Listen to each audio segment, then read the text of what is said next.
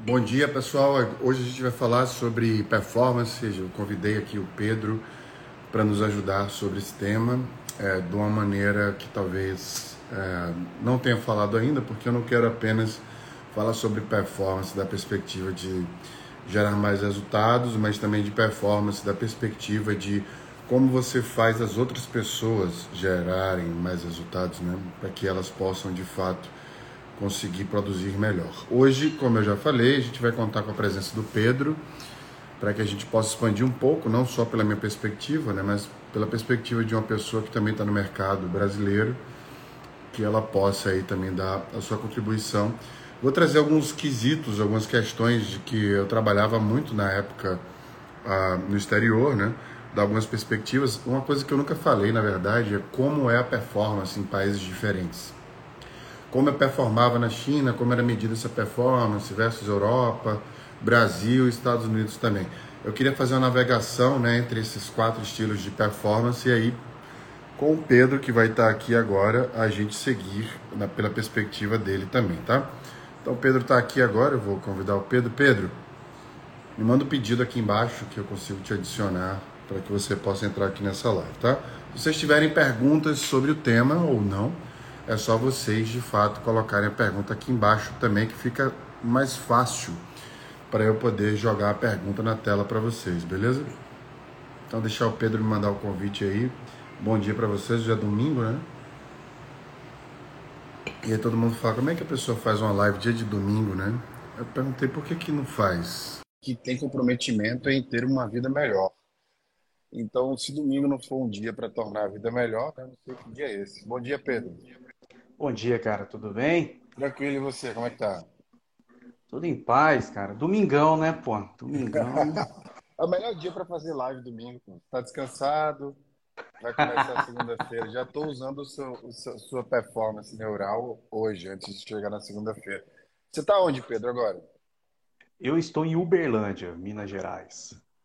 É legal, conheço o Uberlândia. Então, eu tenho um grande amigo que é daí também. Pedro, se apresenta para a gente aí um pouquinho, fala um pouco quem é você para quem não te conhece, te conhecer.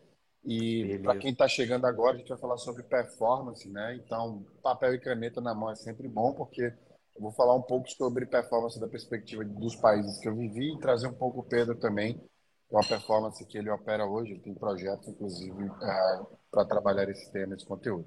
Mas quem é o Pedro? Pelo Pedro. Então, é, primeiro, bom dia, pessoal. Satisfação poder falar com vocês aqui, domingão, 11 horas da manhã. Uh, pô, sou, meu nome é Pedro Henrique Morita, mais conhecido como Morita. Uh, sou paulista, mas já morei em vários estados do Brasil. Sou administrador de formação uh, e hoje atuo na área comercial e de marketing de uma empresa de tecnologia. Tá? Tenho 33 anos, sou casado, muito bem casado. É, sou um apaixonado por café, então é. quem quiser falar de café também, curto muito esse assunto. Estou bebendo um aqui, ó, da Tanzânia que eu trouxe. Pô, aí você foi, você foi longe, hein, cara? Bus buscou os top. Então, é, essa é uma das minhas paixões aí. E eu gosto muito de estudar essa parte de criatividade, de inovação, de metodologias para aplicar isso na prática. Então, minha vida é é, é um pouco disso, tá? É um, bem resumido, cara, bem resumido. Tranquilo, você, já, você, você começou a jogar tênis também, você me falou, né? Pô, comecei a jogar tênis, fui apresentado aí por um brother meu e era um, um esporte que eu tinha um, literalmente um pré-conceito. Tipo, pô, deve ser um esporte muito chato, mas, cara, é, foi uma grata surpresa aí. Uh, é, um, é um esporte muito bacana, que trabalha muito a parte mental, que é você contra uma outra pessoa. Uhum. E tem toda essa questão de você ir construindo pontos, você ir se preparando. E é uma coisa viciante. Então, quem, não, não quem tiver oportunidade, é, vale a pena, faz uma aula que eu tenho certeza que vão se apaixonar também por esse esporte, cara. Muito bom. Então vamos começar por ele, porque ontem eu estava jogando, você sabe que eu treino também. E ontem faz, eu, eu tirei é, uma pseudo-férias, né? Sou um pseudo porque eu, eu, eu, nunca saio de férias, porque eu, eu continuo fazendo as coisas enquanto eu viajo, gravando, etc. Mas eu, eu saí para viajar e eu fiquei duas semanas, pela primeira vez, desde que eu comecei a treinar, sem jogar tênis. E quando eu voltei a treinar, é, eu, eu notei minha performance um pouco abaixo do, do natural. Enfim, estava bem desconectado também, cansado, né? Uma série de coisas. E é engraçado uhum. que quando eu, eu já fui da seleção alagoana de futebol de salão e de handball, quando eu tinha 17, 18, 19 anos. E eu não tinha muita preparação mental. Né? Eu tinha um, um, um porte físico bom, treinava a, a maior parte do tempo, então eu chegava, jogava e acabou. No tênis, eu noto que o físico tem que estar muito bem alinhado. Né? Assim, você, é você com você mesmo. É muita técnica de segurar a raquete, de bater na bola, de passar para outro lado, etc. E uma coisa que eu acho engraçada. O pensamento, ele tem duas, duas circunstâncias, né? Ele é simétrico e assimétrico. Então, a, o pensamento simétrico é aquele pensamento que você não precisa pensar demais. Então, você vai lavar uma louça, você vai uh, beber um café, você vai, enfim, reagir a alguma coisa instintivamente. É simétrico, você não pensou muito ali, você só fez. O assimétrico é aquele que te faz pensar. E aí, eu noto que no tênis, é, e aí já liga completamente a performance para todo mundo entender o porquê que alguns dias são piores ou melhores que outros.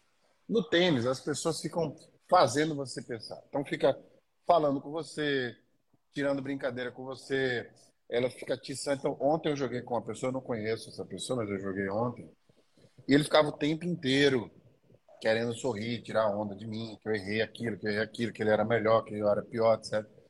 E eu sou uma pessoa extremamente. É, é, eu adoro entrar na cabeça das pessoas. Adoro. Você gosta de alugar o triplex na cabeça dos caras. É, exatamente. E aí eu, eu tava 3 a 0 para ele, né? E aí eu em games, e aí eu comecei a entender que eu tava totalmente desaquecido. Enfim, eu tava treinando há uma hora, já cheguei já jogando. E aí eu comecei a tirar onda da, dos golpes dele, mesmo quando ele acertava. Eu falava, nossa, que, que, golpe feio, muito feio. Eu prefiro perder e saber bater na, na bola do que fazer essa coisa feia. E ele começou a tentar fazer bonito, e ele começou a errar. Porque aí, você tirou o cara do conforto. Assimétrico, é, né? É exatamente. Eu acho, ele... eu acho que. O, desculpa te cortar, mas para mim não, o tênis. Eu, corte, porque senão não paro de ele, falar. ele é uma, uma analogia completa do que a gente vê no mundo de trabalho. Uhum. Então você tem suas. Você tem um, core, que é a sua hard skill ali, que é. Eu sei como eu me posiciono quando a bola vem. Eu tenho como eu faço o quadril para fazer um backhand, um forehand. Eu sei onde eu tenho que colocar a bola. Hard skills, as regras. Uhum. Só que o seu adversário, ele não tá nem aí para seus hard skills. Seu concorrente, o mercado, ele não tá nem aí. Ele vai te passar a bola. E, e a cada jogada você tem que se adaptar. Porque a bola vai vir mais alta, a bola vai vir mais baixa, a bola vai vir mais forte, a bola vai vir mais. É, tem, você tem que estar tá muito preparado mentalmente para saber a hora de atacar, a hora de entrar na quadra, a hora de recuar e esperar o, o jogo vir para você. É, e uma coisa que eu gosto muito, e isso eu comecei a conectar também com, com essa parte de vendas que eu venho trabalhando nesse ano, esse novo desafio, que é você entender o tempo de fazer as coisas, tá? É, porque também no, no, tênis, se você vai muito afoito para resolver o ponto, ah, entrei na quadra e foi atacar, você deixou toda uma quadra para trás. Se o cara é um pouco mais paciente, ele te encobre e faz o ponto. Uhum. Ou se você também for muito passivo e ficar esperando o jogo, ele, você, você passa a ser conduzido. É, você, como diz no, no beisebol, né, o walk ali, ele, uhum. o cara começa a te movimentar na quadra e você passa a fazer o jogo dele e não impor o seu jogo. Então, é, eu gosto muito, e aí você falando da, da questão de você ficou sem treinar, para mim é constância, cara. Então, não adianta nada a gente ir agora para quadra ou no trabalho e fazer uma, uma atividade assim, trazendo para o meu lado de vendas. Pô, eu vou sentar agora e vou ligar para 50 clientes meus. Show de bola. Mas e amanhã você vai fazer o quê? Como que você vai fazer esse follow-up? Como que eu vou fazer na terça, na quarta, na quinta? Então, é a mesma coisa no, no tênis. Não adianta a gente ir para a quadra agora e jogar quatro horas se amanhã a gente não treinar. Se na terça a gente não treinar. Se a gente não entender a nossa. Então, no, agora, no meu caso, meu saque é muito ruim. Porque é uma, é uma técnica que envolve muitos movimentos. Uhum. Então, envolve quadril, braços, dois braços, posicionamento. Meu saque é ruim. Então, pô, se eu quero melhorar, não adianta eu ir uma vez por semana e sacar só. Então, beleza, eu tenho que ter essa constância, eu entender aonde é, onde eu não sou bom, onde eu estou falhando, ter essa análise, essa crítica para eu ir me melhorando. Então eu acredito muito em constância, cara. E isso para mim assim, é a, pra, na minha opinião, é a chave quando a gente fala de performance. É constância. É eu entender é. o que eu estou fazendo e manter e ter uma constância de ataque. Perfeito. O Alisson perguntou aqui: a melhor defesa é o ataque? Absolutamente não, porque a melhor defesa é você entender o que o outro oponente está fazendo. E é engraçado, né? Porque algumas vezes eu jogo e tem gente que é muito afoita jogando, quer fazer logo ponta, etc., e erra muito. E aí você tem que entender uma coisa, né? Não é futebol para você sair driblando e fazer o gol, né? É, ali o tênis é uma parada que é muito importante você entender essa analogia para o seu dia a dia. Eu vou transpor daqui a pouco, mas o tênis é o seguinte: tem gente que eu jogo que eu só passo a bola. Porque eu sei que a pessoa vai errar. Então, para que, que eu vou fazer o maior esforço? Eu me resguardo, vou passando a bola e vou ganhando ponto nos erros da pessoa. Né? Como você falou, você não saca bem. Então, eu já sei, eu sabendo disso, eu já sei que quando você estiver servindo, a maior probabilidade de eu, de eu fazer ponto tá ali. Então, eu vou me resguardar, eu vou receber a sua bola um pouco mais para frente, né? Então, eu só vou te devolver. Eu só vou é, te devolver. Exato, exato. Se você comete o erro, para que que eu vou te tirar esse, como diz, eu vou te tirar essa ação de você cometer o erro. Perfeito. Não, deixa você cometendo o erro. Toma a bola. Exatamente. Use e aí tem mais, um exemplo. Use mais. Tem um exemplo que aconteceu também ontem, que é eu estava jogando em duplas, né? Eu vou levar esse lado para a coletividade.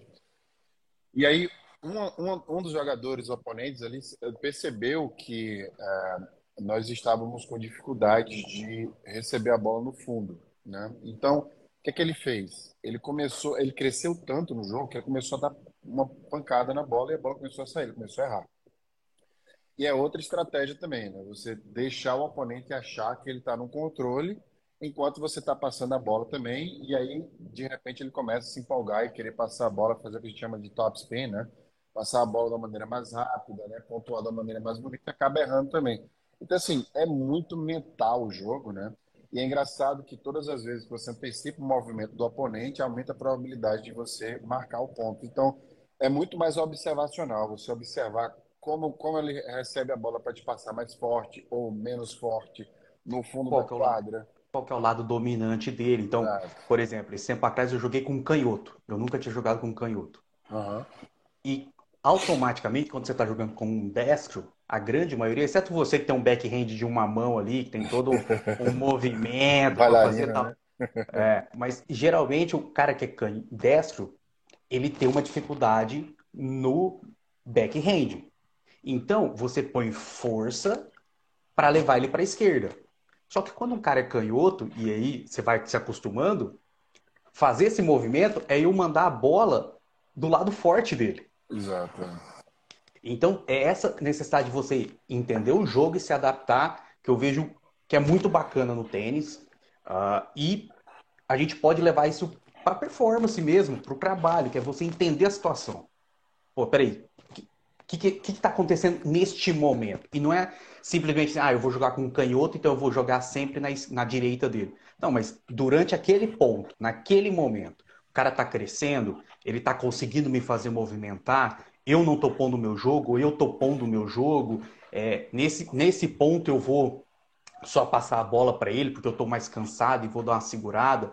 Não, pô, nesse ponto eu estou confiante, vou para cima do cara e vou fazer a frente da quadra, pegar com fazer ele correr também. Então é ter essa, esse olhar, entender a situação e ter essa capacidade de se adaptar.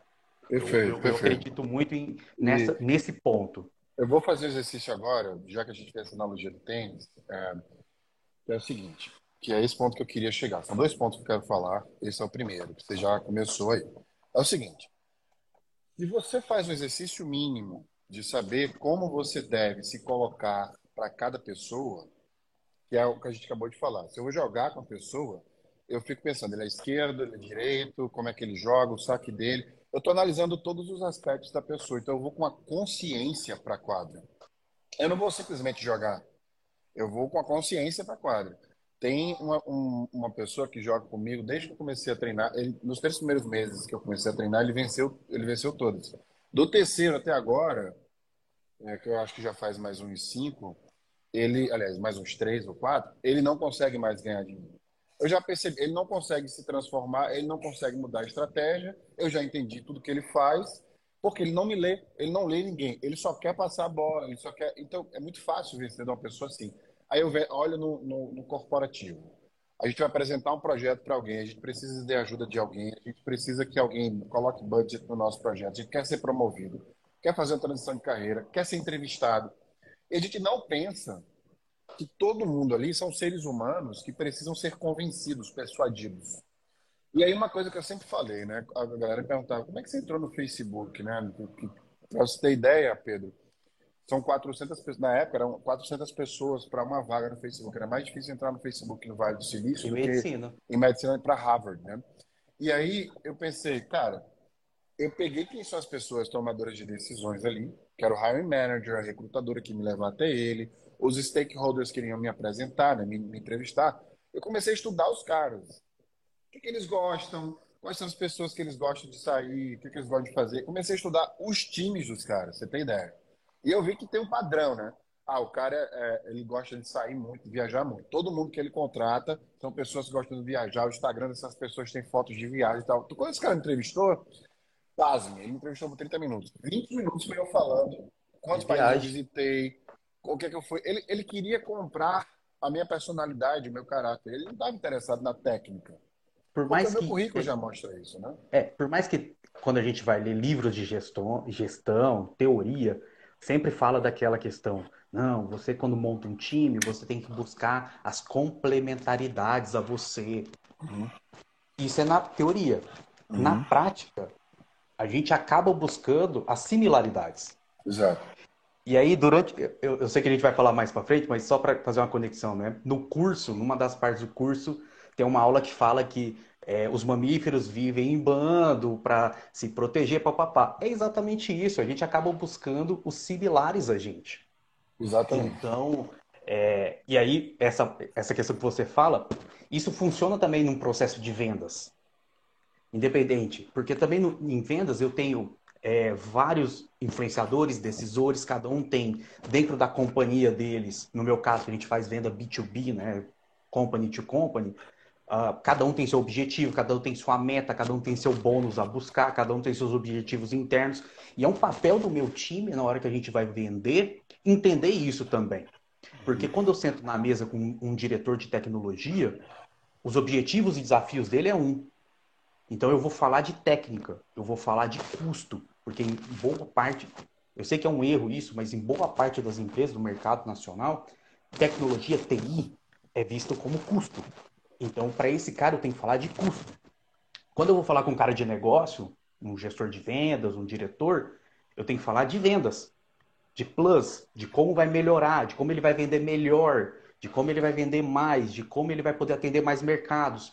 Então, isso, é um, isso são coisas, igual você fez na, na entrevista, que o meu time, nós como é, geradores de novos negócios, a gente também tem que fazer essa pesquisa. Talvez a gente não vai a fundo no, no Instagram do cara, mas a gente vai no LinkedIn, a gente vai ver o que o cara está postando, que tipo de conteúdo, se ele é um produtor de conteúdo.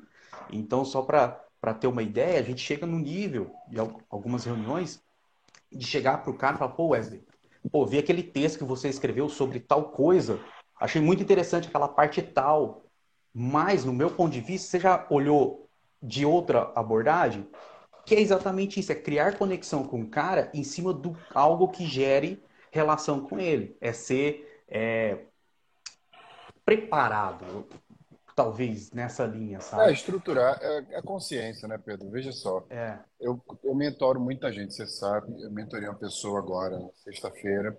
E eu noto que uh, o maior gap de todas as pessoas que eu mentoro é a falta de consciência para coisas que são importantes, mas que são muito pequenas. E aí a gente acaba falando, por exemplo, vou te dar um exemplo. Você, a gente vai almoçar hoje, né? Eu não sei se você já sabe o que vai almoçar. Mas não. se eu já sei, pois é, olha só. Porque é no automático. Mas se eu já sei que eu vou almoçar, eu amo comer, adoro culinária, por que, que eu não me preparo 10 horas da manhã, 9 horas da manhã, para pensar durante 10 minutos, o que é que eu vou comer hoje que vai me dar prazer? O que é que se encaixa no dia? É, é simples, é um passo, porque Veja, o que, é que custa a gente entrar numa reunião e antes da reunião tirar 20, 30 minutos para pensar como, como posso performar melhor, Quais são meus objetivos? E são perguntas que a gente faz. É maiêutica socrática. A maiêutica, a maiêutica socrática foi feita para isso, para nos dar consciência. O que é que eu quero dessa reunião? O que é que me parece uma reunião bem sucedida? Como essa pessoa pode me ajudar? Como ela vai ser ajudada se ela me ajudar? São perguntas. E aí você entra na reunião, além de você parecer mais senior, a pessoa vai entender, poxa, essa pessoa quer me ajudar, eu posso ajudar. A sua performance, exato, começa em todos os aspectos. É desde uma fala que você faz, as palavras que você escolhe para falar, uma pergunta que você faz, até a forma que você se posiciona finalmente. Agora tem outro aspecto, Pedro. Eu não sei se você quer falar mais alguma coisa sobre não, isso. Não, não, eu ia falar só para complementar, fechar isso aí, trazer um, um, ponto de vista. Tem um, um psicólogo americano, Phil Stutz. Tem até um documentário sobre ele na Netflix muito bom. Que ele fala o seguinte: todo dia a gente tem a capacidade, tem a possibilidade de criar um colar de pérolas. Cada ação que a gente faz é uma pérola nesse colar. E todas as ações tem que ter um, é, a gente tem que ver que tenha o mesmo peso de importância, que é exatamente isso. Às vezes a gente acaba falando assim, pô, eu quero ter uma reunião muito fera, muito top, e eu dou um, um peso e uma relevância muito grande para isso. Perfeito, a reunião tem que ser muito boa. Só que essa preparação também é tão importante quanto. E ela tem que ter um, o mesmo peso. Acordar pela manhã disposto, também tem um peso para eu chegar nessa, nessa reunião podendo ter uma performance diferenciada. Uh, eu, depois, eu pedi no final da reunião o contato desse cara e mandar um e-mail agradecendo pela reunião, também tem um peso importante para essa reunião ter sido ter um desempenho que eu acredito. Então ele fala que a gente tem essa capacidade, que é e aí conecta com o que você está falando, a gente olhar as pequenas coisas. Porque eu acredito que às vezes a gente se é, não é que se perde, a gente acaba olhando as, as big pictures, né? Eu quero ter grandes ações. Só que para grandes ações você tem que ter construções. As coisas não simplesmente acontecem. Eu não, eu não faço uma é, super venda do nada. Se eu não tiver tido há um tempo atrás um, uma pesquisa, uma conexão, começar a trocar e-mail, achar um, uma pessoa, achar alguém que pode me conectar com esse decisor. Se eu não der esse primeiro passo, a grande venda não simplesmente acontece. É. A vida é um, é um eu, eu, sempre gosto de fazer essa analogia para pessoas que eu mentoro. A vida é como se fosse um cachê que você recebe. Você não pode nascer e pedir um cachê de 50 mil reais do, do, da noite para o dia. Né? Você acabou de nascer, por que você vale 50 mil reais para falar? Se você quer chegar em 50 mil reais, existe uma construção. Aí você vai pegar as referências primeiro. Eu vou, eu vou falar uma estrutura agora que eu falo na mentoria. Vamos fazer uma suposição aqui. Isso vale para qualquer coisa na vida. Vale para um cargo, para uma palestra, vale para qualquer coisa que você queira adicionar uma percepção de valor. Se você quer ter um objetivo de chegar a valer 50 mil reais uma apresentação sua, né? eu gosto de dar esse exemplo, que a analogia é boa. Você não vai simplesmente acordar e falar, eu estou valendo 50 mil reais e se posicionar no mercado desse jeito, ninguém sabe que você é. O que leva uma pessoa a valer 50 mil reais? Vai vir o primeiro passo da performance, na minha visão de performance. Referência. Nunca dê um passo sem uma referência. Não, você não precisa se perder. A maioria das pessoas profissionalmente se perdem porque elas não buscam referências. Então elas começam a seguir um caminho sem ter uma referência de onde quer chegar, para onde quer ir. Então, o primeiro passo busque referências. Cinco pessoas, cinco a dez pessoas que fazem ali ou já conquistaram o que você quer conquistar. Agora você quebra essas pessoas em detalhes. O que, que elas têm para chegar até ali? Quais, quais, qual é o padrão entre essas 5, 10 pessoas que, que, que, elas, que elas foram fazendo para chegar até aqueles 50 mil reais, por exemplo, por apresentação? Daí você vai ver que algumas estudaram no exterior, as outras fizeram grandes eventos, e depois elas construíram. E aí você vê um padrão de 10 anos de atuação. Então você vai somando. Então temos aqui três indicadores para mim já. Número de atuações, né, que aí é, é, em relação ao tempo versus número de eventos que você faz. Dois, uh, estudos em instituições renomadas no exterior e no Brasil. E três, ali, elas fizeram eventos de grande porte. Então, aqui eu já tenho três estratégias para que eu possa me posicionar melhor. Agora, essas três estratégias vão ter ações. Né? Ação número um: como eu chego a palestrar num grande evento internacional? Primeiro, eu tenho que fazer eventos pequenos, tenho que fazer portfólio, eu tenho que fazer. Uh, tenho, o meu NPS no evento tem sempre que estar uh, alto. Então, eu pego referências de pessoas que têm NPS alto dentro desses eventos e vejo o que, é que eles fazem de diferença na apresentação, para eu também ter essa diferença. Agora eu tenho um plano e eu começo a seguir esse plano. O problema, Pedro, na minha visão, é as pessoas olham para essas outras que vendem curso na internet, que dão mentorias, etc, etc, que agora é a moda, né? Fala, eu também quero virar isso. E aí já muda o nome do Instagram, começa a postar sobre qualquer conteúdo. Mas peraí, por que, que é este o conteúdo que tu está postando? Para quê? Ele serve pra, de que forma? Qual a tua autoridade em relação a esse conteúdo? Né? Você, então, a gente fica buscando o objetivo como se fosse algo é, tangível. E é uma coisa que eu sempre falo, né? A gente precisa planejar a nossa vida pelo que a gente sente.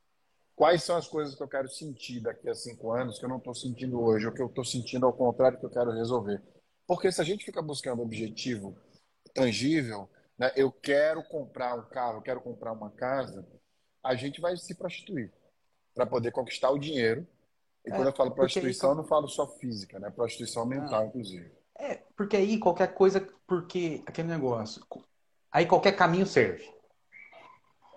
E eu, é um ponto que você colocou, e para mim, assim, antes da gente ser influencer, a gente tem que ser relevancer o meu conteúdo, o que eu faço, e conteúdo, na minha visão, não é simplesmente conteúdo de eu postar na internet. Tá? O meu conteúdo dentro da minha operação, do meu trabalho, da minha equipe, do meu time, da minha família, o meu conteúdo tem que ser relevante. Eu tenho que é, apoiar, melhorar, é, contribuir de alguma forma para alguém que pare para me ouvir. Então, eu, é, eu, penso que esse, esse, é o primeiro ponto. E e aí, um, só para é, trazer um, um, ponto de vista diferente aí do, do, na, quando você fala das estruturas, né? Eu acho que a gente tem duas formas de pensar. É, o copo meio cheio e meio vazio, né? Eu, eu, gosto, eu gosto muito de pensar sempre o copo meio cheio. Porra, que bom que tem gente que tá fazendo isso, que eu posso pegar o playbook desse cara. Pô, que que o... Ah, o Wesley tá... Pô, eu quero trabalhar no Facebook dos Estados Unidos. Pô, quem que fez isso? Ah, o Wesley fez isso. Cara, qual foi o playbook dele? Uhum. O playbook dele foi esse, esse, esse. Pô, dá para me inspirar. Explica pra galera o que seria um playbook. Só pra, pra ter ah, certeza boa. todo mundo entender. É, em vendas, quando a gente fala de playbook, é, isso vem do esporte, né? Principalmente do futebol americano, que tem um, um livro de jogadas que explica como cada jogada vai ser feita. E isso, dentro do processo de vendas, é um um livro explicando como que a gente vai atuar dentro do processo em cada etapa. Então, como que eu abordo um cliente, é, se o cliente é, tem um problema X, como que eu mostro que eu resolvo esse problema, e aí eu, com, trazendo com você quando você fala de referência, dentro do meu processo de vendas, eu mostro referências. Ó, eu resolvi esse problema dessa maneira na empresa tal. Você quer conversar com o cara que eu resolvi o problema? Tá aqui. Ele pode falar isso. Provas sociais.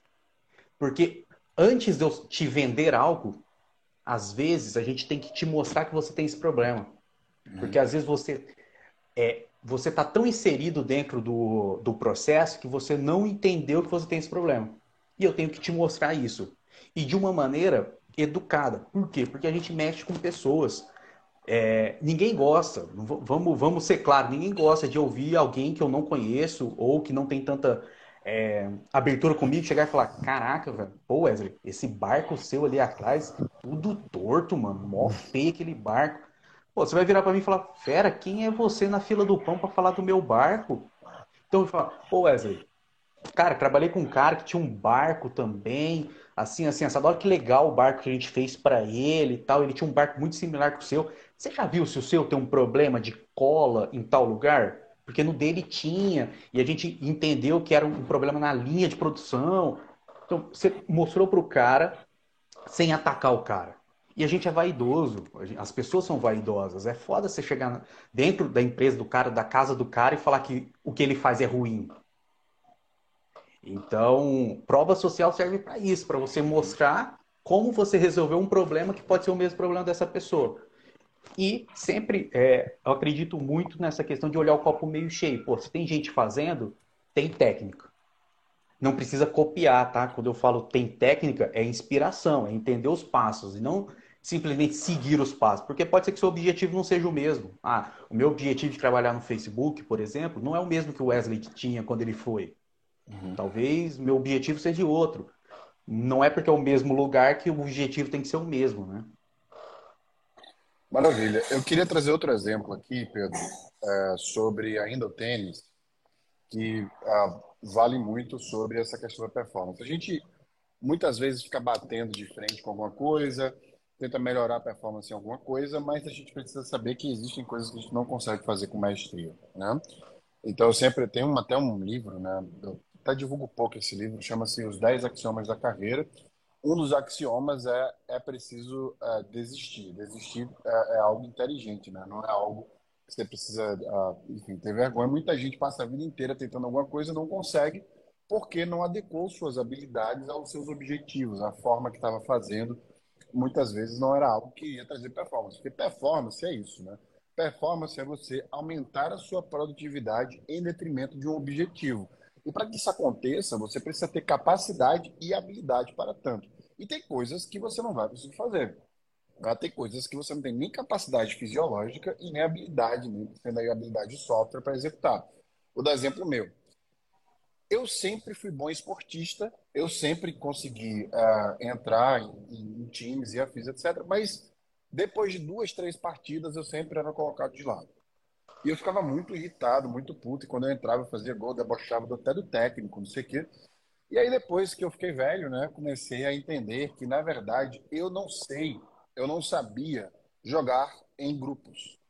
Eu não sou uma pessoa que era bom team player. Eu sou uma pessoa que opero bem sozinho. Eu não consigo ter uma operação similar quando eu estou coletivamente. Eu não consigo, por quê? Porque como eu sou muito crítico, né, e como eu sou muito controlador neste aspecto de trabalho, eu sempre tendia a fazer as coisas da minha maneira e quem fazia diferente, eu achava que não estava operando com a performance que deveria. Aí eu conheci o tênis, natação, ciclismo, corrida. E eu comecei a me sentir melhor fazendo. Não necessariamente eu gostava mais de fazer um esporte sozinho, mas eu comecei a entender que a minha performance era melhor em esportes individuais. Aí eu me reconheci um individualista. E não tem problema nenhum nisso. Eu li um livro chamado The Boys and the Boat. Não tem em português esse livro, eu acredito. The Boys and the Boat. Esse livro era sobre canoagem, sobre um time de canoagem da Inglaterra que tinha o melhor uh, esportista né, de, de canoas, e ali ele conseguia várias medalhas sozinho, e o time não tinha conseguido nenhuma, e ele se recusava a treinar com o time porque ele dava o seu melhor e não via que o time progredia. Ele falava, estão me prejudicando. Ele não enxergava que ele poderia liderar essa equipe para que a equipe pudesse seguir o exemplo dele. Foi aí que eu entendi que, na verdade, eu poderia me transformar, como era um ser individualista, em, na verdade, um ser que performava liderando as pessoas. Então, mas para eu me tornar um líder, eu tinha que me qualificar, qualificar a minha visão. Isso aconteceu mais ou menos aos 30 anos, quando eu me mudei para a Califórnia.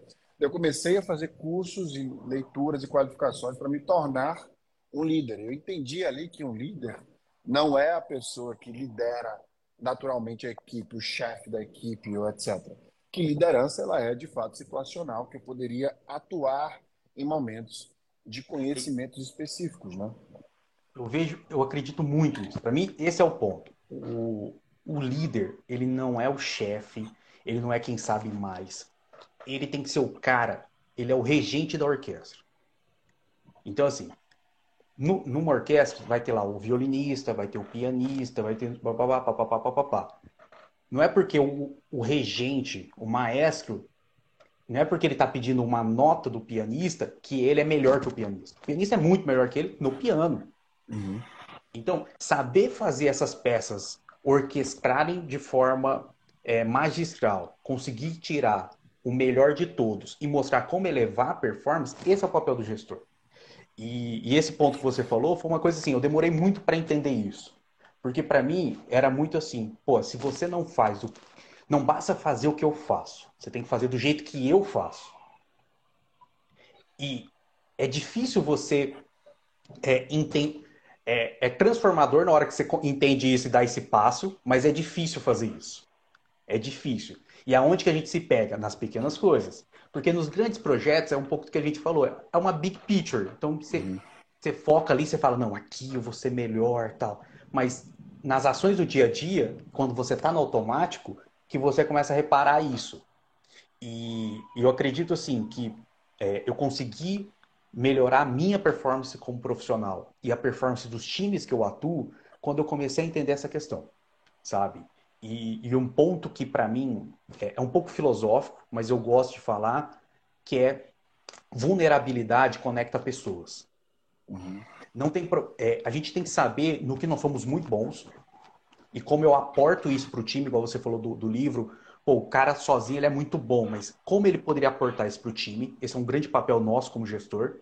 E entender que coisas que a gente não sabe fazer e eu vou trazer caras que são melhores que eu mas que conecte dentro de um time para a gente gerar performance. Porque não adianta nada eu fazer um monte de gol se a minha defesa toma um monte de gol. Exatamente. Para mim é muito. É, o resumo. Tem, tem uma frase né, que é: Eu ganho, você perde e eles empatam. Para mim é o contrário. Nós ganhamos, nós perdemos ou nós empatamos. Porque no final do dia, se eu não fizer, se meu time não fizer uma venda, é, o, é a diretoria comercial que não fez venda.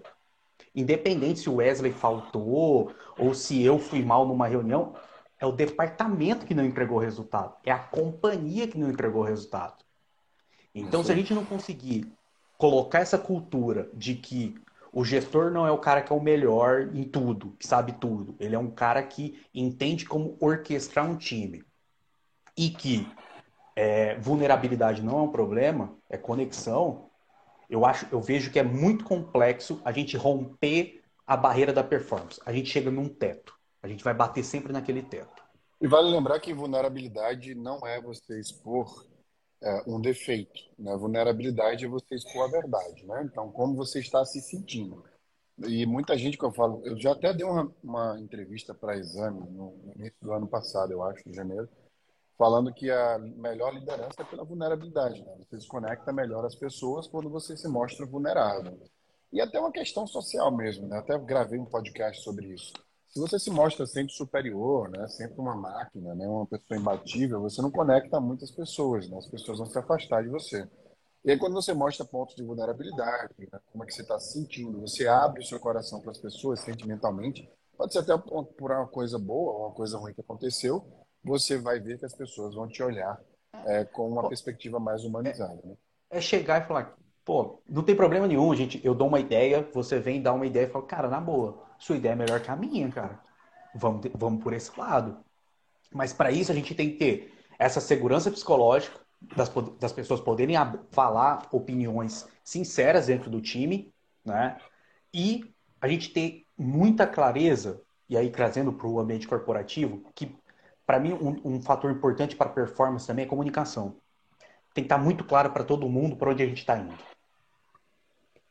Para que as pessoas possam, com isso claro, poderem aportar informação e melhorar o plano. Porque o plano não é meu, o plano não é do gestor, o plano é de todo mundo. Porque na hora que a gente bater o martelo, todo mundo vai ter que seguir. É. Porque tem uma frase um... de um... Vamos ver se é a mesma que eu vou citar. Não, tem uma frase, é, não, de um chefe que eu tive. Ele falava, let's agree to disagree. Que ele falava, por mais que você não concorde com o que foi acertado, se foi a decisão coletiva, você tem que se comprometer em entregar Exatamente. o que foi alinhado. É aquele negócio, na, com a minha equipe a gente brinca assim, dentro da sala a gente quebra o pau. Nós vamos quebrar o pau, mas na hora que a gente sair daqui, é a nossa decisão. É o que nós vamos fazer como time. Então, é, mas para isso você tem que também, como gestor, ter essa segurança psicológica. A sua ideia vai ser criticada. Uhum. E não simplesmente assim, é, que eu já, já vi muito acontecer. Ah, não, pô, foi o Wesley que falou. Não vamos... a, ideia é uma merda, mas o Wesley é o nosso chefe, não fala nada, não. Pô, desse jeito você vai fazer o quê, cara? Um, uma entrega é um moedor de carne. Se você colocar porcaria, você vai moer porcaria. Não é assim, ah, eu vou colocar porcaria e vai sair um puta bife. Uhum. Então, você tem que colocar coisa boa para sair coisa boa. E isso só vem com segurança psicológica, essa colaboração, essa abertura para o time poder aportar informação e melhorar o plano. Perfeito. Tem uma, uma outra questão que eu queria trazer. Tem mais duas questões antes da gente finalizar. Uh, e a gente vai finalizar com os pilares da performance aí, bem simples e direto para a galera que está nos vendo e ouvindo. anotar e ter uma consciência. São coisas bem óbvias e simples, mas vamos partir do pressuposto que o óbvio não existe, né? Então, primeiro óbvio, ponto. Você fala... precisa sempre ser dito, cara. É, e desconstruído também, né? Porque tem muita, tem muita percepção de obviedade que sequer é real. Mas o primeiro ponto que você falou lá atrás sobre sermos, sermos mamíferos e sempre procurarmos pessoas similares a nós, eu fiz um podcast sobre isso semana passada e eu questionei onde é que está o crescimento? Nas pessoas que são parecidas conosco, que pensam igual a gente, ou nas pessoas que não pensam? E é óbvio que para o conhecimento, o crescimento está na diversidade. Né? Se, eu, se eu consigo ter a sofisticação de pensar que eu vou contratar pessoas, trabalhar com pessoas que pensam diferente de mim, eu vou entender que cada, cada membro dessa equipe vai trazer uma perspectiva que eu sozinho não vou ter, ou que Inovação pessoas similares a mim. Inovação só surge no conflito. No conflito de ideia, no conflito de pensamento, no conflito de ação. Porque se você tem um time muito igual, você vai fazer melhor. A mesma coisa, só que melhor.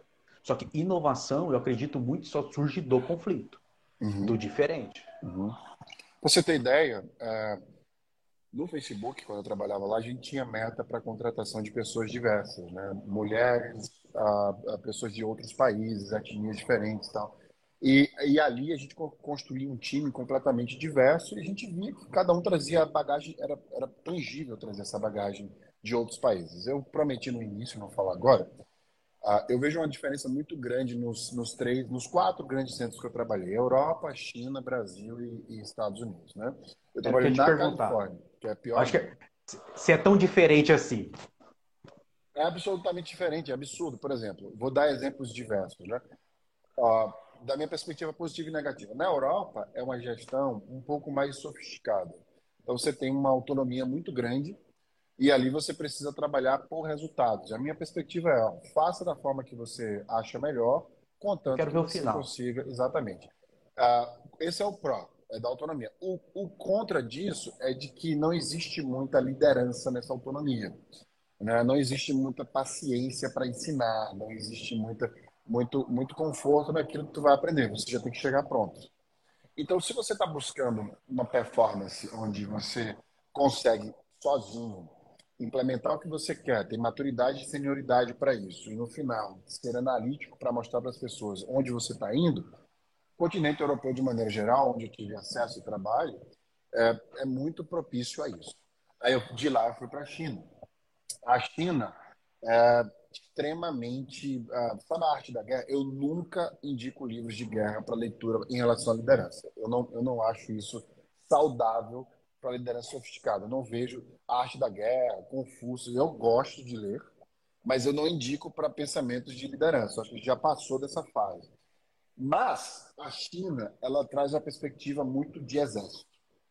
Hierarquias, patentes. Até para brindar, você tem que brindar abaixo do copo do seu chefe não pode levantar a mesa do seu chefe. Eu, eu era chamado a atenção de diversas formas o tempo inteiro. Eles batem na mesa, gritam, eles mandam nas pessoas. Parece que as pessoas têm uma devoção para quem está acima deles. Comando e controle. Exato. Eu trabalhei em seis empresas chinesas, né? não foi só em uma. E eu trabalhei em empresas de consultoria, tecnologia, que era diferente. Não tem autonomia, não tem gestão. Manda quem pode e obedece quem tem juízo. Essa, essa é a razão. E assim, você é demitido da noite para o dia, se você falar uma palavra atravessada errada ou atrasada, se seu chefe acordar com raiva e você estiver no meio, não tem. É, é um mercado onde é extremamente hierárquico. E se você quiser submeter a isso, né, você consegue, tem, tem que ter um alto índice de política e navegabilidade para você viver num ambiente como esse. Então, são normalmente é um ambiente que gera muito burnout nas pessoas. Você tem que trabalhar, mesmo que você não esteja produzindo, chegar antes do seu chefe sair depois que ele. Então, assim, é o volume que mostra o resultado. você tem ideia, quando eu trouxe empresas chinesas para o Brasil, eles vibravam muito no número de usuários que a gente trazia. Então, quando o Baidu foi lançado no Brasil, né, eu trouxe a operação deles, a gente fez uma estratégia. Eu lembro que a gente bateu um milhão de usuários. Todos eles começaram a celebrar e ganhava bônus, não sei o que, etc. Só que três meses depois, 70% dessa base ia embora, porque os produtos não eram tão bons. E aí, meio que ninguém uh, olhava o long life value, né, que a gente chama, assim, não olhava a validade da vida daquele usuário, só olhava os picos. E aí eu entendi que performance para esse mercado era volumes. Volume de, da hora de trabalho que trabalha, ou seja, eles medem o tempo como um resultado, né? Eles medem o resultado do pico das coisas, eles não olham o longo prazo. E a gente já sabe que a nova gestão, a gestão intelectualizada pós-revolução industrial, não mede o teu resultado, a tua produtividade pelo tempo que tu gasta nas coisas. Exatamente. A gente é mede pelo número. Pelo, exatamente, é o valor que gera. Não faz é, sentido. É, não adianta eu ter um cara trabalhando oito horas por dia se, como você falou, a venda que o cara faz é uma venda que daqui dois meses o cliente sai. O cliente Perfeito. não permanece comigo. Perfeito. Ou é um cliente que tem um NPS baixo. É, é um cliente não que abre alto, tem alto índice de, de reclamação do produto. Não faz sentido para mim. É uma venda aí, que vai me dar prejuízo. E, só que aí isso me incomodava tanto que eu falei, cara, eu não quero fazer carreira aqui, né? Tipo, já deu. E aí eu fui transferido para o Brasil, trouxe a operação do Bahia para o Brasil. Saí para uma empresa americana, né, que é o Facebook, ainda no Brasil. E aí eu notei que no Brasil, é, a gente tem. Qual é o pro da China? Não falei o pro da China. O pro da China é que eles vão dar a vida.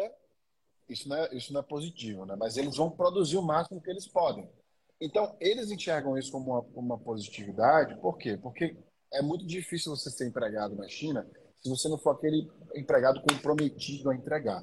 O, o pro é isso, que criam pessoas comprometidas. O comprometimento é algo positivo. A forma que está sendo usado, na minha visão, no mercado chinês não é. O, como fala, o conteúdo é bom. A, a, a, a, conexão, a disponibilidade, mas a forma é ruim. Que é, exatamente, que é utilizada. É como se você tivesse um eletrônico né, que tem um, um, um tempo de vida é muito bom, opera bem, vai estar ali ligando para você o melhor possível, mas você está usando ele, não desliga, está lá o tempo inteiro ligado, sem, sem necessidade nenhuma. E quando você realmente precisar, no longo prazo, você não vai ter aquele eletrônico disponível, porque ele vai queimar, ou ele não vai querer mais estar ali, enfim, porque nós somos humanos, né? então nós temos vontade própria. Então uma hora vai cansar. E aí eu vim para o Brasil. O pro do Brasil é criatividade. Acho que o brasileiro está aberto a querer inovar, a querer ver coisas diferentes, né? O brasileiro, ele é no, no, meio do centro ali, que a gente, pela história mesmo, né? De como a gente se construiu como etnia, nós temos muitas coisas diferentes. Isso acaba fazendo com que a gente tenha uma alegria nas coisas que a gente faz no trabalho, vai buscar essa diversidade, vai buscar uh, essa criatividade, essa inovação. A gente tem muitos negócios que, que crescem muito baseado em coisas que outros países não enxergaram o brasileiro consegue lidar com a diversidade de uma forma melhor que os países que eu trabalhei, que foram seis países, né, de, de quatro continentes diferentes. Qual é o contra do brasileiro? Muita política, muita, muita coisa familiar. É, é, é a herança portuguesa, né? De vou eleger, é, é, vou eleger meus amigos para serem diretores. Ah, eu vou eleger pelo que eu gosto. Se eu não gostar de você, você não vai ter sucesso. Tanto que de oito a cada dez pessoas que pedem demissão é porque não gostam dos seus chefes no Brasil. Né? Por quê? Porque o chefe vai promover que ele gosta. Né? Eu nunca vi um país onde se fala tanto em sexualidade no trabalho, de promoção, etc., como no Brasil. Né? Ah, a pessoa se relaciona amorosamente com alguém e vai fazendo que aquela pessoa cresça na empresa. No, em outros países eu não enxergo isso. O, o, Brasil ele mistura muito vida pessoal com profissional, não se separa os dois a propósito, mas a gente não pode beneficiar uma pessoa pelo lado pessoal que nós temos com ela. Né? Não é, que eu, não é que a gente tem que separar, é que a gente tem que entender o que é justo. E eu não acho que o mercado de trabalho brasileiro trabalha com justiça. Eu acho que trabalha muito baseado no que eu, no que eu gosto, no que eu quero, com as pessoas que eu trabalho. Isso faz com que, Pedro, a gente veja muitas pessoas que falam muito bem, crescendo nas empresas, mas entregam pouco. Todo mundo que está aqui faz o exercício. Olha para as pessoas que mais têm cargos altos, etc. Dessas pessoas, quantas você acha que realmente é técnico, que performa bem, que entrega bem, que lidera, que dá autonomia? E quantas você acha que é político, que faz o que o dono gosta, o que o CEO gosta, o que o chefe gosta, e aí todo mundo que gosta dele, que ele gosta de volta, vai crescendo, e quem questiona e quem tem um perfil diferente vai ficando para trás. Isso é que eu notei no Brasil. Tu quer falar alguma coisa? Você tá com cara de quem tá pensando na vida real aí? É, o cara, que eu já passei por, por muitas companhias, né? E já convivi com muitas pessoas, muitos profissionais. E eu vejo dois pontos aí. um ponto é a gente não, eu não posso generalizar porque toda, toda generalização é errada, mas eu acredito que as pessoas que estão nos ouvindo aqui podem, podem refletir também sobre isso. Ah, na cultura de gestão no Brasil, um ponto que eu vejo também é que a gente acabou, nessa questão da política, a gente, os, não é feedback, mas a gente não tem uma, uma clareza de resposta. Sempre tem o, o bom trabalho. Uhum. Eu, eu, não estou falando que a gente tem que chegar e falar, caraca, que merda que você fez, você tá de sacanagem. Mas eu acho que a gente tem que chegar e falar, cara, não tá bom. Não ficou bom. Eu acho que tem que olhar esse ponto, esse ponto, esse ponto. Porque isso também é uma forma de você, educadamente, claramente, poder apontar para a pessoa. Porque se, se você tá, só tá ali, ah, bom trabalho, bom trabalho, bom trabalho, cara, bom trabalho, bom trabalho, como é que a pessoa evolui? Esse é um ponto de vista que eu tenho que a gente tem que saber também mostrar melhorias, sabe? Uhum. Esse é um ponto.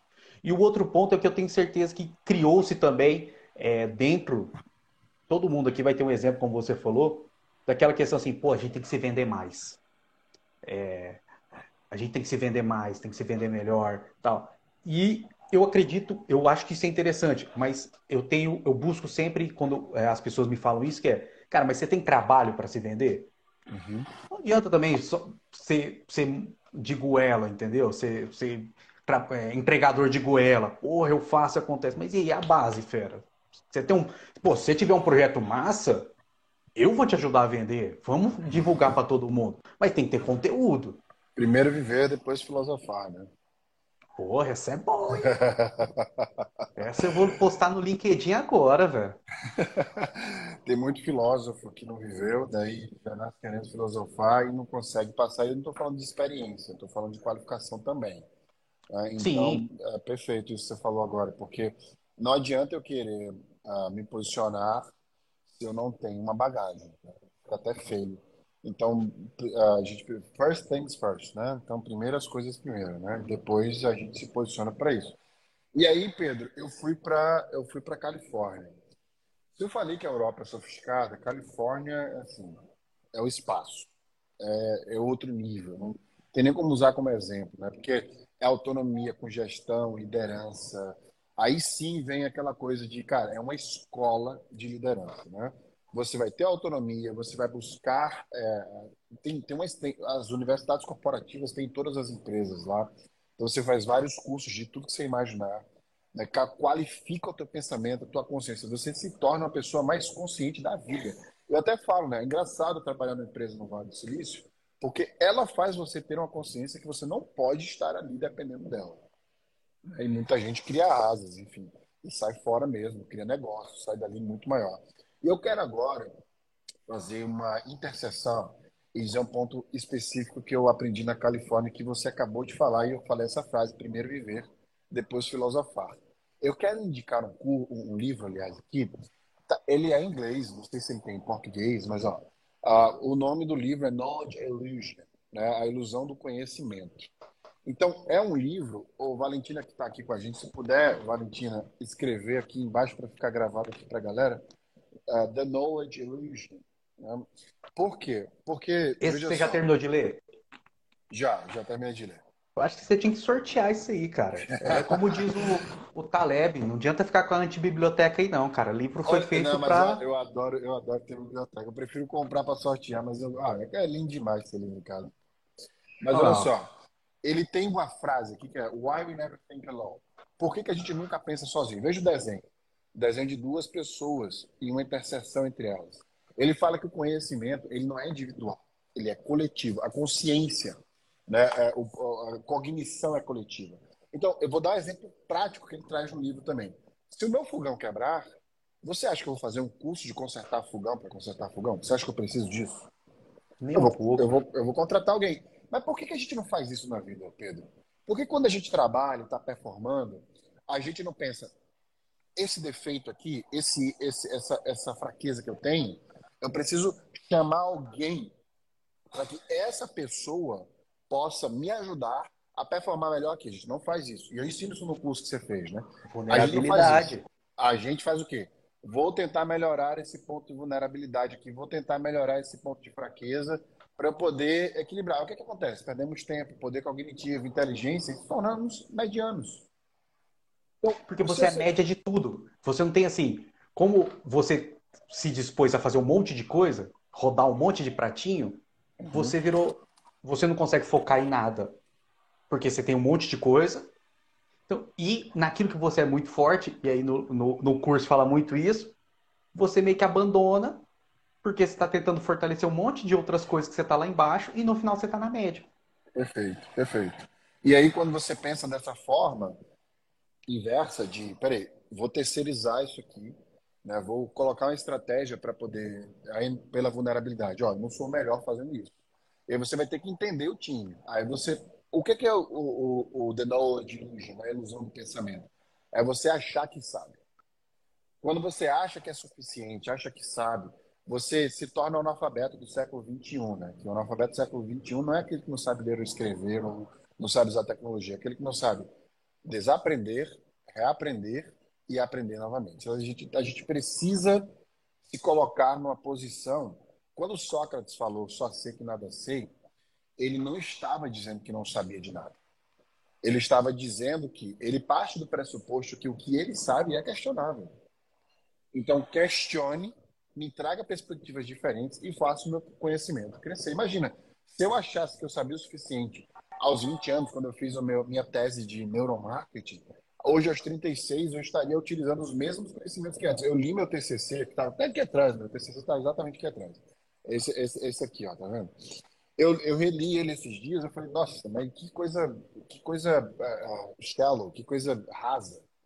Agora imagina se eu, se eu me sustentasse com isso até hoje, entendeu? Eu não ia conhecer neuroplasticidade, eu não ia conhecer, enfim, uma série de técnicas neuro, neurocientíficas que me fazem o que eu sou hoje em diversos aspectos. Né? E aí, Pedro, eu queria que você. Eu, eu já indiquei um livro aqui, The Knowledge Blue, já tem um outro para indicar no final, mas eu queria que você indicasse um livro e dissesse para a gente por que, que você está indicando. Cara, eu separei dois livros aqui, mas se vai ter um. No... Indica os dois agora, indica um no final. Pode indicar os dois, pode indicar os dois, a gente vai finalizar tá aqui com os finais. O primeiro é esse aqui, O Lado Difícil das Situações Difíceis, do Ben Horowitz. É, eu acho que esse é, ele fala muito o insight de como é uma operação de uma empresa de tecnologia, fala um pouco do que você fala de como é lá no Vale do Silício, e para mim, no questão de performance especificamente, ele traz uma questão que, que eu me uso isso e me faz muita base, que ele fala da, de como os gestores, a gestão, a gestão situacional. Ele resume em gestores de tempos de guerra e gestores de tempos de paz. Mas é o insight é de como um gestor tem que se portar de acordo com cada situação que ele está vivendo. Então, esse é muito bom. E um outro, esse eu sou muito fã do cara, mas esse é muito bom também. Arriscando a própria pele, Skin the Game, do Nassim Taleb, que para mim também fala, ele é um filósofo, ele fala do mercado financeiro, mas para mim, uh, nós como gestores, se a gente está liderando, está gerindo, está direcionando o caminho, a gente tem que estar tá inside. Uhum. Então, se a gente não está com o nosso na reta também, é muito fácil eu dar ideia para os outros fazerem. Então, se eu dou ideia, eu tenho que estar tá junto. E aí tem um axioma lá que você coloca que é só aceite conselho de quem está na lama com você. Para mim é isso, cara. Não adianta alguém que não tem a sua realidade, não tem a situação, não sabe o que você está passando, não passou pelo que você está passando, poder falar o que você tem que fazer. Então, esses dois livros, para mim, são é, leituras aí valiosíssimas. E são leituras muito boas, sabe? É aquela leitura de ler duas, três vezes e, rasco, e rabiscando, porque tem muito, muito aprendizado prático. Muito bom.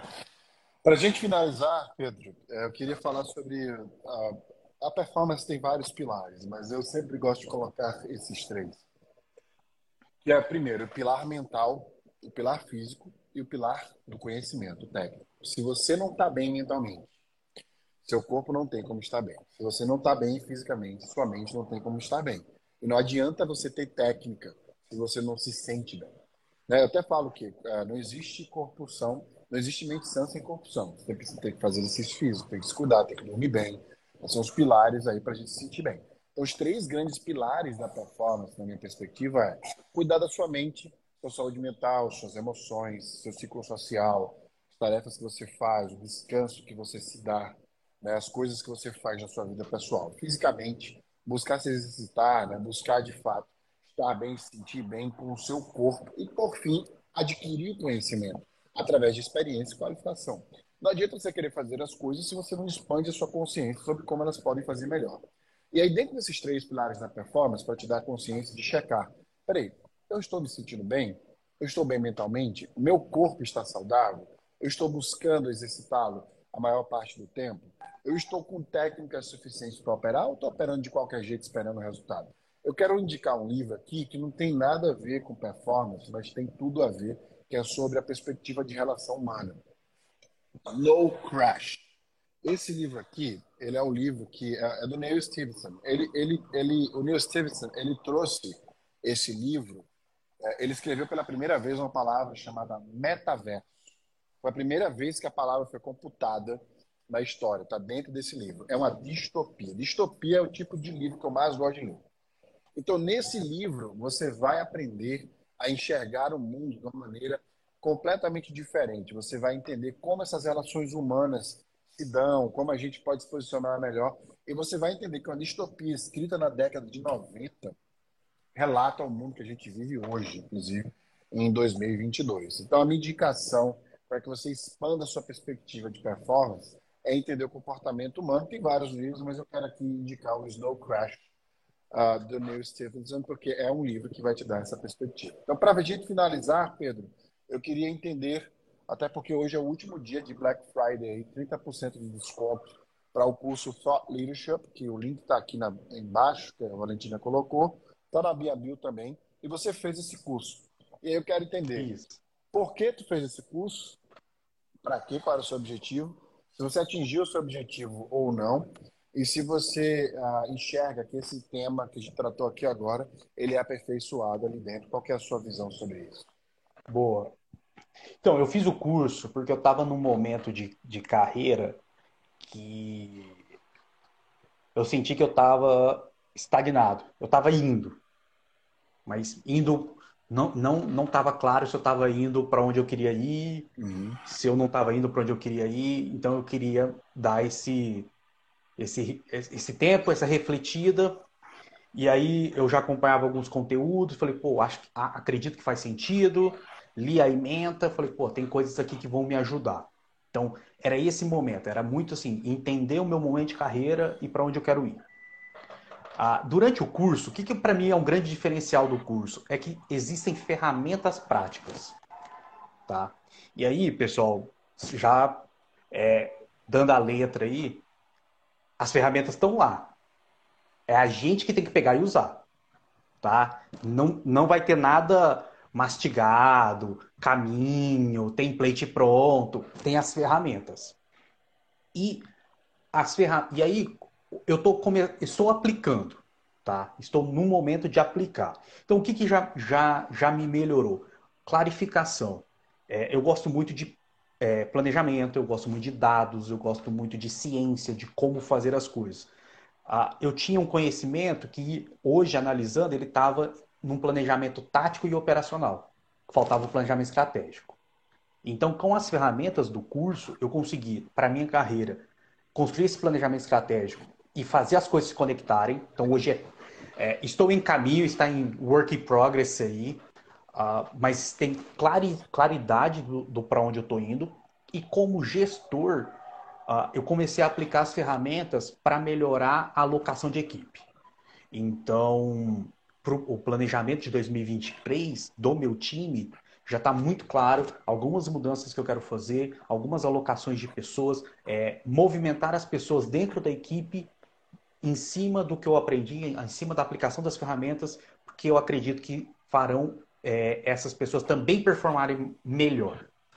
Tá? Então, é nesse, nessa situação que eu estou sobre o curso. Mas, assim, vale muito a pena. Ah, quem está disposto a fazer um ponto é dedicação, tem que se dedicar, porque são aulas. É, o tempo não é longo, mas são aulas densas. Então, é uma aula que você vai assistir uma, duas vezes. Tem muito conteúdo, tem muita indicação de, de ampliação do conteúdo. Então, precisa de uma dedicação para absorver o curso. para fazer valer a pena, tá? Vale a pena? Vale a pena, mas precisa dessa dedicação também. Perfeito. Obrigado aí pelo depoimento, Pedro. É, o curso ele está com 30% de desconto até hoje, só à noite, por conta da Black Friday, né, que termina hoje para a gente. O melhor aluno dessa vez vai para Miami, né, na imersão da Stars. Ô, oh, cara! Nada mal. Cadê a Nina para eu falar? Fiz a turma errada. Fiz a Entrei na turma antes, pô, tinha que ir nessa turma. E assim, rapidinho, Wesley, não dando é. spoiler, mas a última aula, pessoal, vale o curso inteiro. O curso é muito bom, mas a última aula é animal. Eu gosto, eu gosto muito da última aula, minha favorita também, né? Que eu mostro a, última a aula é do caramba. Gestão toda aí de tudo, aplicabilidade na prática. Eu, é. O meu módulo favorito é o primeiro, por conta dessas ferramentas que você leva para o seu time, etc. Esse, essas ferramentas mudaram a minha vida no Facebook, né? Então aplicaram em mim, eu consegui me reposicionar, foi super legal. Então é o módulo que eu mais gosto de fato. E é um módulo que estende para você levar para sua empresa, né? Então não é uma aplicação em você, né? E por fim, todo mundo que se inscrever até hoje vai ganhar um curso de Neuro Storytelling aí, que é uh, um curso que a gente montou com uh, as perspectivas da, das ferramentas de neurociências aplicadas a storytelling, que o MIT ensina, inclusive, é um curso que é super caro, etc. Eu fiz esse curso, trouxe as ferramentas para dentro desse curso novo que a gente está lançando aí também. Tá? Então, fica aí a oportunidade para vocês. O Pedro foi aluno do curso, né? fez o curso integralmente, aí, de ponta a ponta, né? participativo em todas as aulas, foi super legal ter a participação dele. E aí fica para você o convite, 30% de desconto na Black Friday até hoje, com o melhor aluno indo para a implementação da Start e também ganhando assim que comprar o curso Thought Leadership, o curso de Neuro Storytelling. Pedro, obrigado aí por tudo, é, por Valeu, toda a explicação cara. que você deu, né, de performance, muito legal esse conteúdo. Eu vou fazer parte do seu podcast, você do meu agora, porque você vai estar no Novembro Gamecast também a partir dessa semana eu vou postar em duas fatias aí a, essa nossa conversa, mas eu, eu, vou estar presente aí na hora que você passar para mim quando. Já mandou aí o convite, então a gente já faz essa conversa também. Você quer deixar algum recado antes de terminar? Não, pô, só agradecer a disponibilidade. Pô, foi do caramba poder bater esse papo contigo. Ah, como você falou do meu podcast, convidar todo mundo, tá no Spotify, chama Meu Talk Show. Já tem vários episódios lá.